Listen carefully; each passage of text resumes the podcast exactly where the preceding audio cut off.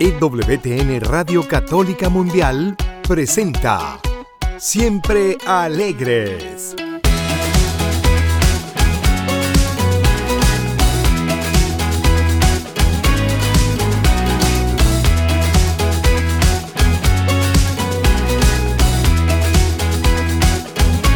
Y ahora con ustedes, Luz Yvonne Grimm.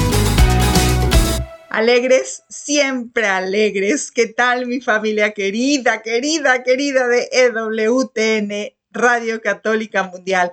Yo soy tu amiga Lucibón y de corazón te digo que soy la más feliz, la más bendecida de estar aquí contigo. De corazón agradezco el que tú estés acompañándonos. Yo siempre he dicho que uno le dedica tiempo a aquello que ama y valora. Caray, ¿cómo no agradecer el que tú estés aquí? Gracias a mi Señor que me da a mí la oportunidad de estar contigo a través de esta maravillosa señal de EWTN. Y bueno, obviamente gracias a nuestros productores que hacen posible que esta transmisión llegue hasta tu hogar, hasta tu oficina, hasta tu auto, hasta donde tú estés.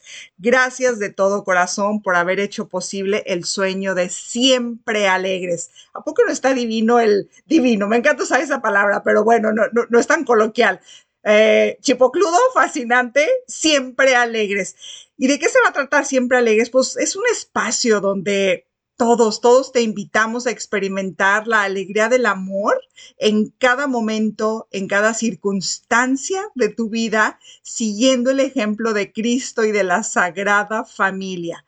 De esto se va a tratar, de que a través de la luz de la fe, del aliento de la esperanza, tú y yo vayamos descubriendo que la mano de Dios está en lo ordinario, obviamente también en lo extraordinario, y que la mano de Dios siempre nos conducirá hacia un bien mayor y a vivir siempre alegres, claro, con esa alegría sobrenatural, con la alegría del que se sabe hijo de Dios. Y siempre alegres, entonces, es, va a ser este espacio, esta invitación de, de reflexión, donde siempre te vamos a invitar a, de una manera muy coloquial, ¿sí? Muy del día a día, ¿sí? Tú y yo ser generadores de esperanza, tú y yo ser portadores de alegría, tú y yo ser heraldos del amor. Así es que bienvenidos, bienvenidos a tu espacio, siempre alegres. Y bueno, antes de iniciar, como toda buena labor, como absolutamente todo, hay que ponernos en la presencia de Dios. Y entonces te invito a que hagas esta oración tuya. Nos ponemos en la presencia de Dios en el nombre del Padre, del Hijo y del Espíritu Santo. Amén. Padre bueno, te amo por sobre todas las cosas y te reconozco como mi único Dios y Señor. Te doy gracias por el día de hoy, por el don de la vida, por todo lo que me das y todo lo que me quitas. Si en tu infinita sabiduría permites que hoy experimente tristeza, entonces mi Señor también en la tristeza te alabo porque mis lágrimas son las plegarias de mi alma que llora en silencio. Mi Señor, en el nombre de tu amadísimo Cristo Jesús y por intercesión de su Santísima Madre, te suplico me perdones por las veces que no he sabido corresponder ni a tu amor ni a tu gracia santificante. Humildemente te imploro que quites de mí todo aquello que no te he sabido entregar y estar abierta a recibir todo aquello que no te he sabido pedir aparta de mí lo que me aparte de ti, y nunca permitas que ningún amor humano, ningún bien material, ni ninguna circunstancia de mi vida me separe de tu corazón ni de la verdad, porque deseo ser solo tuya, mi Señor, vivir en ti y morir para ti. Amén, amén, amén. A mí esta oración en la particular me fascina. Em, te voy a ser bien honesta cómo llegó esta oración a mí em, cuando pasaba por aquella crisis personal y matrimonial que yo tanto he compartido que, duró cinco años. Eh, en todos los días que yo iba al Santísimo y me gustaba ponerme delante de él y escribir esta oración, ahí la vi, esta oración ahí la sentí, esta, esa oración ahí la dialogué porque era de lo que más yo más le pedía a nuestro Señor. Eh, viendo que las pompas del mundo eran muy apetecibles para mí, mundo demonio y carne era por demás apetecible para mí, em, yo le gritaba y le suplicaba a mi Señor, aparta de mí todo lo que me aparte de ti, y nunca permitas que ningún amor humano, sobre todo un amor humano, porque eh, las personas que pasamos por un proceso de divorcio, de, separación, pues hay, hay, siempre, vaya, también, no digo que las personas casadas no, pero siempre, siempre hay mucho riesgo de, pues, adulterio y demás cuestiones, ¿no? Entonces, em, yo siempre hice todo lo posible, eh, lo humano y lo sobrenaturalmente posible, porque el, el, amor de mi vida, el amante de mi corazón siempre fuera Cristo. Entonces yo todos los días le pedía de corazón, no permitas que nada, nada, nada me separe de ti, de tu corazón. Eh, mi alma se resistía el, el no recibirlo una sola vez a Cristo. O sea, por eso tú y yo, tú y yo siempre almas de Eucaristía, en las buenas y en las no tan buenas, que Cristo, el amor de Cristo sea siempre nuestra única constante, es ese amor que no falla. Y bueno, hoy es un tema, fíjate que es un tema que es muy, muy ad hoc a justo cómo se llama nuestro programa, siempre alegres. Y es el tema que quiero, ah, que quiero abordar, ya sabes, con todo el cariño, los que ya van conociendo por medio de otras redes u otros medios de comunicación, eh, saben que hago las cosas, soy muy, me gusta ser muy, muy aterrizada en el sentido de que sé lo que sucede en el mundo, sé por lo que podemos pasar, ¿sí? Pero también me gusta ser muy sobrenatural, no quedarme nada más en el plano humano, sino sobrenatural en el sentido de ir tomada siempre de la mano de Dios, con esa actitud positiva, y no hablo de una actitud positiva de que nos vende eh, el mundo y un positivismo absurdo que verdaderamente no existe, no, no, una actitud en fe. Y bueno, muchas veces por la vida, y a mí me pasa muy seguido, y eso también es importante eh, eh, que, que, yo lo aclare. Cuando yo platico de cosas, te lo prometo, generalmente generalmente un 99.999% lo hablo de primera persona. Sé lo que hablo, no únicamente lo hablo por estudios que tengo o, porque escucho o porque trabajo con personas o con parejas, no, son cosas que yo ya he experimentado de primera mano, eh, en las que he estado hundida, las que he vivido y de las que también Cristo me ha rescatado, el amor todopoderoso me ha rescatado. Y bueno, siempre, eh, muchas veces, no siempre, muchas veces em, hemos sentido como esos momentos de, de, por qué me siento triste, ¿no? ¿Por qué me siento triste? Y aquí es muy importante que recordemos que para que, para que muera la tristeza, hay que alimentar la alegría con una actitud positivamente santa o santamente positiva. Por eso insisto en esto, que no puede ser ese positivismo del mundo donde que se cree que con tu pensamiento todo lo vas a arreglar. No existe. Claro que es palabra de Dios. Ahorita no, no, no recuerdo exactamente el versículo, pero es palabra de Dios que dice más, más o menos así de que cambia tu manera de pensar y cambiará tu manera de vivir. ¿Sí? Pero es un cambio interior, no es ese pensamiento positivo del mundo de que tú piensa, tú decreta, tú declara. A ver, para empezar, tú y yo, que creemos en un Dios todopoderoso, no decretamos.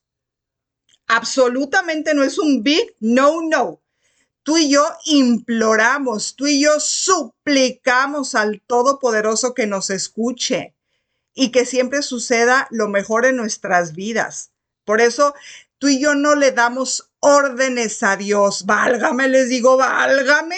Ahora estamos enseñándole a Dios ser Dios. Anda tú. No, tú y yo le suplicamos. Somos la, la omnipotencia suplicante, como mamita María. Vamos a suplicarle que nos escuche.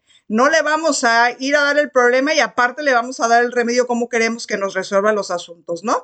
Pero bueno, Volviendo a este asunto que de repente así sucede en la vida, ¿por qué me siento triste? quiero ser alegre, pero no sé cómo, no sé cómo, ¿sí? Y te lo insisto en esto, la alegría se alimenta de muchas cosas, de muchísimas cosas, pero por sobre todas las cosas, de una actitud santamente positiva o positivamente santa. Y entonces, en este momento se me ocurre, se me ocurre hacerte la misma pregunta que yo me hago en mi examen de conciencia. Fíjate, es una pregunta muy linda. ¿Me he dejado dominar por la tristeza? Y es que te tengo una noticia y con esto no te quiero espantar ni, ni mucho menos, que muchas veces, muchas veces, ¿ok? No digo que sea siempre, pero muchas veces la tristeza puede ser aliada del enemigo porque se puede meter por la tristeza, por una herida interior y puede hacer nido. Y tú y yo podemos hacer de la tristeza nuestra dirección permanente y no nos conviene. ¿Ok? Ojo, con esto yo no te estoy diciendo, ay, estás enchamucada, estás endiablada, no, te estoy simplemente diciendo para que estemos pilas Oye, como el chapulín colorado, con las antenitas de vinil bien paradas. En este caso, con las, con las antenitas de nuestro espíritu, de nuestra alma espiritual, de nuestro corazón bien despierto de, ay, recorcholis, ¿qué me está pasando? ¿Por qué estoy sintiendo esta tristeza, este desasosiego interior. Mira, yo te voy a platicar antes de continuar con el tema, una experiencia muy, muy linda que me acaba de suceder.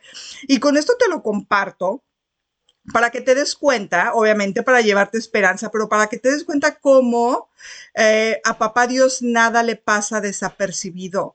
Pareciera que a veces papá Dios está dormido, sobre todo cuando pasamos por momentos de tristeza, de muchas veces desesperanza, desolación, que pareciera que uno le grita a Dios y Dios está haciendo como oídos sordos y no es verdad. Hace poco platicaba yo con mi esposo y le decía que sentía como desasosiego interior, que, que a veces hasta me sentía como, ay, como, como culpable y, y malagradecida. Malagradecida es una palabra que no me gusta, pero así me sentía, viendo todas las bondades que Dios ha tenido conmigo, los hijos que tengo, el matrimonio que tengo, el, el estar aquí siempre alegres en este programa. Bueno, oportunidad tras oportunidad. Y yo le decía que sentía como, como, ay, como una tristeza interior, como que no podía gozar de todo esto, que verdaderamente estaba yo contemplando el regresar a al psiquiatra porque a lo mejor yo ya estaba pasando por eh, cambios hormonales nuevamente, eh, pues mis hormonas me estaban jugando algo, ya estoy otra vez con el burnout famoso, no lo sé, pero bueno. Eso se lo comenté a mi marido y, se lo dije muy en serio porque incluso yo hasta me sentía, eh, lo que te digo, mal agradecida de que, ay, ¿qué, ¿qué, me está pasando? Yo quiero ser agradecida siempre con Dios. Y bueno, eso se lo dije un día en la mañana en la tarde estábamos de viaje y en la tarde encontramos un, lugar de, para nuestra misa diaria y fue en una capillita pequeñita. Estábamos en New Orleans, un lugar donde te puedo decir que la gran mayoría no son católicos, es un lugar donde se practica mucho pues, la, brujería, el vudú, el vudú sobre todo. Entonces, bueno, era como casi imposible que encontráramos nuestra misa diaria ahí, pues la encontramos. El mismo día que yo tuve ese diálogo con mi marido, ¿eh? Entonces, iba a ser en la rectoría la, la, misa, nos costó muchísimo trabajo dar con la famosa rectoría. Por fin dimos, llegamos a la hora indicada. La rectoría era un cuartito de 10 por 10 pies, chiquititito. Entramos, el sacerdote nos dijo, ya los estaba esperando. De verdad, esas fueron las palabras que le dijo a mi esposo. Éramos seis personas nada más. Nosotros eh, pudimos entrar al cuartito, nos dieron espacio para entrar en ese cuartito de 10 de 10, donde el sacerdote montó un pequeño altar y detrás de ahí estaba un pequeño sagrario. Entonces, imagínense cómo me sentí. O sea, mi marido y yo felices porque literal Cristo nos llamó por nuestro nombre. Pero bueno, si eso no fue suficiente milagro, a la hora que el sacerdote está explicando y explica la transubstanciación y explica el momento de la epíclesis, cuando eh, baja el Espíritu Santo y, por su poder, en cuando se convierte el pan, el pan en el cuerpo de Cristo, dice el santo sacerdote, en este momento de la transubstanciación, dile a Cristo que así como Él con su poder está convirtiendo este pequeño pan en su cuerpo, sangre, al, alma y divinidad, que así como tiene el poder de convertir este pequeño pan en su cuerpo, que convierta tu tristeza en alegría y en gozo. No, pues ya, si ahorita quiero llorar, imagínense cómo estaba yo en misa. No, lágrimas, ¿pa' qué te quiero? Fue un llorar y llorar y llorar. Y esto te lo comparto de verdad desde el fondo de mi corazón para decirte que, que Dios nunca desatiende que Dios nunca está ajeno a lo que tú y yo pasemos y que lo que más le interesa a Papá Dios es que tú y yo vivamos con un gozo sobrenatural, pero hablo, de un gozo de ese que es fruto del Espíritu Santo, no una alegría del mundo, no una felicidad del mundo, ¿sí? Entonces, por eso es importante que reconozcamos qué nos está pasando y, y cómo podemos hacer para, para combatir eso que nos está pasando. Mira, es verdad, la tristeza, yo la comparo o le llamo que es como una energía. Y ojo, cuando hablo de energía, no hablo de energía de Spooky y de la nueva era, no, hablo de energía, de energía vital, así la veo. Es como una energía que muchas veces nos va quitando hasta los deseos de vivir. Esa es la verdad, que nos deprime el espíritu y nos avienta hacia abajo. Eh, yo la veo que es como una niebla tóxica que nos desanima. ¿Qué quiere decir eso? Que nos quite el ánimo. Y de verdad es peligrosísimo porque nos puede llegar a enfermar el alma, ¿sí? Es como una bruma que nos oscurece las esperanzas, como una bruma que nos ciega la razón y que no nos permite ver más allá, ¿sí? Y ojo con esto, no, no estoy satanizando, ah, entonces si, si me siento triste ya, fuchilas, fuchilas, guacalas, no, nada que ver, o sea, es simplemente es, la invitación es que, es que estemos con los ojos del espíritu bien abierto para sí, si me siento triste, honrar lo que estoy sintiendo, pero insisto en esto, no hacer de la tristeza nuestra dirección permanente. Por eso no quiero decir que la tristeza como sensación, ojo, como sensación sea mala en sí misma. ¿Sí? Pero sí es importantísimo, ojo con esto, tenemos que diferenciar entre sentir tristeza y mantenernos en un estado de tristeza hasta dejarnos dominar por ella. Es a lo que me refiero cuando te digo hacer de la tristeza nuestra dirección permanente. Sentir, siempre lo hemos dicho, sentir no es malo. Aquí lo importante, importantísimo, es qué hacemos con eso que sentimos. Entonces, en pocas palabras, si no nos ponemos pilas, como les digo, si no nos ponemos abusados, la tristeza puede ser la entrada de cosas peores y es lo que tú y yo no queremos es lo que tú y yo no queremos, ¿sí? La actitud de muchos personajes de la historia son un clarísimo ejemplo de que en esta vida, si se quiere, se puede. Y que la disposición interior siempre va a hacer la diferencia. Y te pongo, por ejemplo, a, a ver, ¿a quién? A San Juan Bosco. San Juan Bosco decía, tristeza y melancolía fuera de la casa mía. Y esta la puedes hacer como una jaculatoria. Tristeza y melancolía fuera de la casa mía. Otro también que, uff, vaya que supo de eso y seguramente te digo su nombre y vas a saber inmediatamente quién fue. Víctor Frankl, claro, ¿verdad?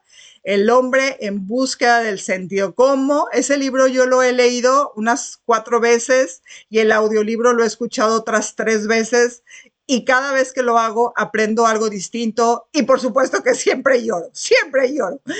Decía Víctor, al hombre se le puede arrebatar todo salvo una cosa, la última de las libertades humanas, la última de las libertades humanas la elección de la actitud personal ante un conjunto de circunstancias para decidir su propio camino. Te lo voy a repetir porque vale la pena que lo desmenuces, que lo escribas, que lo hagas tuyo.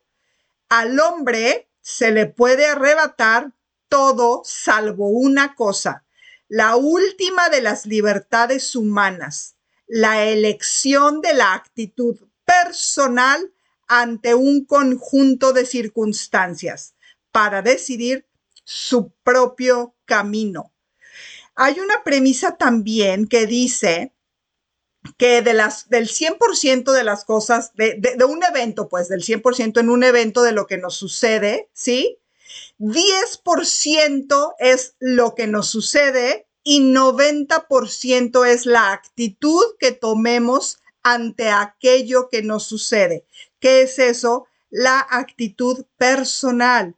¿Cómo voy a reaccionar ante eso? ¿Qué, qué, hago ante ese evento? ¿Sí? También el santo cura de Ars cuenta que cuando llegó al pueblo de Ars le hicieron la vida, bueno, imposible y lo que le sigue. Y por años le pidió a Dios que le cambiara de ese lugar. Hasta que un día el santo cura de Ars sintió en su corazón el ya no pedirle eso y cambió su petición por esta. Señor, si no puedes cambiar lo que te estoy pidiendo, estas circunstancias que no me gustan, entonces cámbiame a mí para que yo pueda aceptar lo que yo estoy viviendo. ¡Uy! ¿Qué tal? ¿Cuántas veces podemos te lo repito, te lo repito. Si no puedes cambiar, le dice a Dios, Señor, si no puedes cambiar lo que te estoy pidiendo, que son estas circunstancias que no me gustan, entonces cámbiame a mí para que yo pueda aceptar lo que yo estoy viviendo. Y mira, esto te lo pongo en el plano del matrimonio. ¿Por qué están fracasando tantísimos matrimonios el día de hoy? Porque justo es lo que están haciendo, esperando que el otro cambie. ¿Y sabes cuándo va a salir un matrimonio de una crisis? ¿Sabes cuándo verdaderamente va a comenzar a caminar en santidad, en una santa santidad de gozo? Cuando yo hago los cambios en mí, los cambios que yo necesito hacer en mí y sucede un milagro. Todo comienza a cambiar alrededor. Y vaya, no solo en el matrimonio, en cualquier tipo de relación humana, de trabajo. Yo cambio lo que a mí me corresponde cambiar y todos tenemos áreas de oportunidad, no creas que no. Y bueno, y es que así es la vida. Insisto en eso. Cambio yo, cambia mi actitud y cambia todo por muy duros, es, esto es, de veras te lo firmo, por muy duros, por muy duros que estén los eventos que estemos pasando, por muy oscura que se vea la noche, siempre, siempre hay que mantener en nuestro corazón esa llama de esperanza encendida que nos va a dar la fortaleza para seguir adelante, que nos va a dar la visión para ver el lado luminoso de todas las cosas. Todo tiene su lado bueno, porque tú y yo creemos en un Cristo capaz de hacer nuevas todas las cosas. Tú y yo creemos en un Dios todopoderoso que ahoga el mal, siempre ahoga el mal en abundancia de bien. Tú y yo queremos, queremos, obviamente, pero creemos en un Dios todopoderoso, en un Cristo que puede haber, abrir mares como se los abrió a, Moisés. ¿sí? Tú y yo creemos en un, en un Cristo que resucita a los muertos. Tú y yo creemos en un Cristo, insisto en esto, capaz de hacer nuevas todas las cosas. Cuando sientas en esa tristeza que ya no puedes más, te invito, te invito que traigas a tu mente ese pasaje. Seguramente viste la película de la pasión de Mel Gibson. Que traigas a tu mente esa, esa escena. Si no me equivoco, es la segunda caída. La segunda caída, Cristo cae. Su madre lo observa. Su madre corre hacia él. Y de verdad se funden, se funden con una mirada. Sus corazones se encuentran, sus miradas se encuentran. ¿Y qué le dice ella? Con la mirada le puede decir, hijo, hijo, llévame contigo, hijo, ¿para qué tanto? Hijo, ¿para qué tanto dolor? Llévame, llévame, hijo, contigo. ¿Y cuál fue la respuesta de Jesús? Mujer, yo soy capaz de hacer nuevas todas las cosas. Y entonces, esta es la buena nueva, que tú y yo creemos en un Cristo, como me lo dijo a mí el sacerdote, nos lo dijo el sacerdote en la Santa Misa. Tú y yo creemos en un Cristo capaz de transformar cualquier tristeza en gozo, cualquier tristeza en alegría.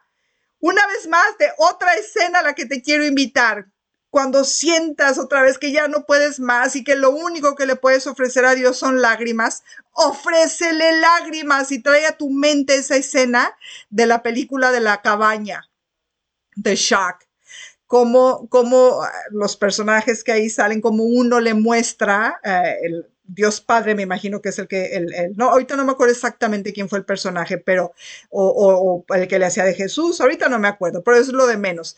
Cómo le dice al Padre que sufría y le enseña como un goterito, como un goterito lleno de lágrimas y donde le dice que Dios ha estado contando cada una de sus lágrimas. Y es que es verdad. Dios cuenta tus lágrimas, Dios cuenta las mías y Él está contando con que se las entreguemos, con que se las regalemos para Él cambiar todas nuestras tristezas en bendiciones. ¿Para qué? Para que tú y yo sigamos viviendo alegres, siempre alegres. Y bueno, sin más, me despido esta vez pero diciéndote que nos vamos a escuchar muy, muy pronto.